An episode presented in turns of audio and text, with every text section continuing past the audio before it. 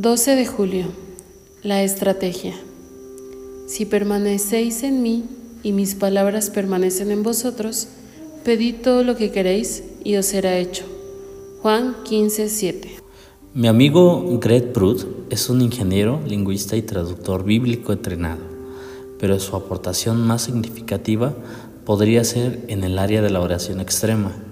En su libro, que lleva ese título, narra cómo regresó de Guinea, África Occidental, para tomar el papel de presidente de los Pioneer Bible Translators.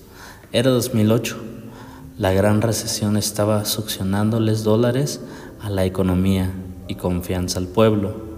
El informe financiero del ministerio indicaba una caída libre hacia la insolvencia.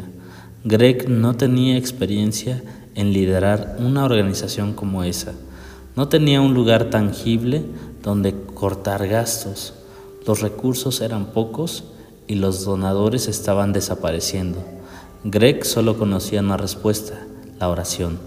Allí fue cuando comencé a aprender a no orar con respecto a mis estrategias, sino a hacer la oración la estrategia. En julio escribió una carta de media página a sus compañeros de trabajo en todo el mundo, llamándolos a orar. Los instó a venir delante del trono de Dios con peticiones específicas y valientes. Lo hicieron.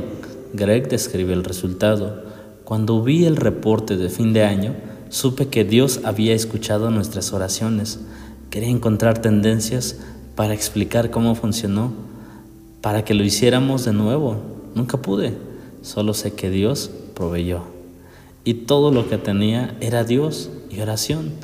Greg hizo de la oración la estrategia para sus necesidades y Dios respondió, Él hará lo mismo por usted.